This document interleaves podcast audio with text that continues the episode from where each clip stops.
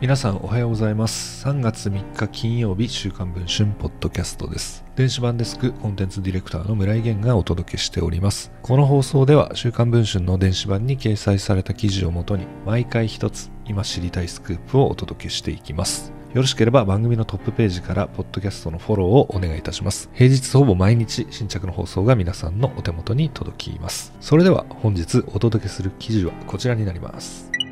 TBS の情報番組サンデージャポンで8代目のアシスタントを務める吉原亜美アナウンサー。株だけで約9億円の資産を持つ御曹司と熱愛中であることが週刊文春の取材で分かりました。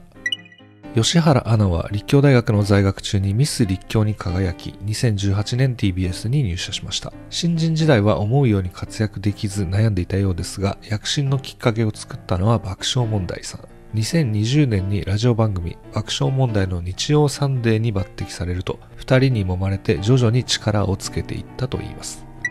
そんな吉原アナは2月19日サンジャポの生放送を終えた後六本木の東京ミッドタウンに直行。そこでパーカー姿の男性 A さんと合流してランチを取った後お揃いのナイキのシューズで六本木の街を散策しました。その後2人は東京ミッドタウンの駐車場に停めていたメルセデス・ベンツ G クラスに乗り込み彼の運転で都内の推定数億円のマンションへと向かいました。A さんの母親の実家は東京プライム市場に上場する大手製薬会社の創業者一族。A さんは創業者のひ孫にあたり一族が関連する莫大な資産を持つ御曹司だといいます。加えてある上場企業の大株主でもあり個人の保有株式の時価だけでも約9億円。さらに資産を管理する複数の会社の取締役に名前を連ねており持ち株の9億円は彼の資産の一部に過ぎないといいます。